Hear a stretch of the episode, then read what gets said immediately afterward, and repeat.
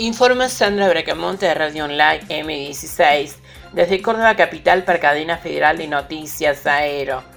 En este día martes los principales titulares son la abrupta caída en la demanda interna y de las exportaciones a Brasil de autos cero kilómetros ya afecta a las fábricas automotrices de Córdoba y comenzaron a implementar un régimen de trabajo con suspensiones de personal.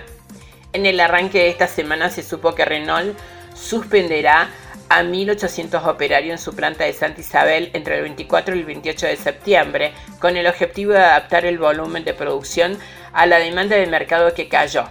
Por su parte, FIA Crisis de Argentina suspendió por siete días a los 2.300 empleados del complejo industrial de Ferreira con la misión de equilibrar el stock. Volkswagen, por su parte, informó que sus 1.400 operarios trabajan cuatro días de la semana, de martes a viernes, en la fábrica donde producen cajas de cambios y al menos hasta fin de año tendrán los lunes libres. En el caso de Ibeco, la firma implementó un régimen de retiros voluntarios pese a que acordó con los proveedores de autopartes continuar recibiendo piezas para no frenar la cadena de valor. De todas formas, los últimos dos meses del año prácticamente no habrá actividad, así lo anunciaron. Alumnos cordobeses realizarán hoy la evaluación PISA. El gobierno provincial confirmó que Córdoba participará hoy por primera vez de las pruebas del programa para la evaluación internacional de los alumnos, como región asignada, lo que le permitirá, además de contribuir a la base de datos, obtener información sobre el rendimiento local. Este año, además de Córdoba, se suman Tucumán y provincia de Buenos Aires. De esta manera, alumnos de 15 años de 83 escuelas cordobesas realizarán las pruebas que miden el desempeño de 65 países a nivel global.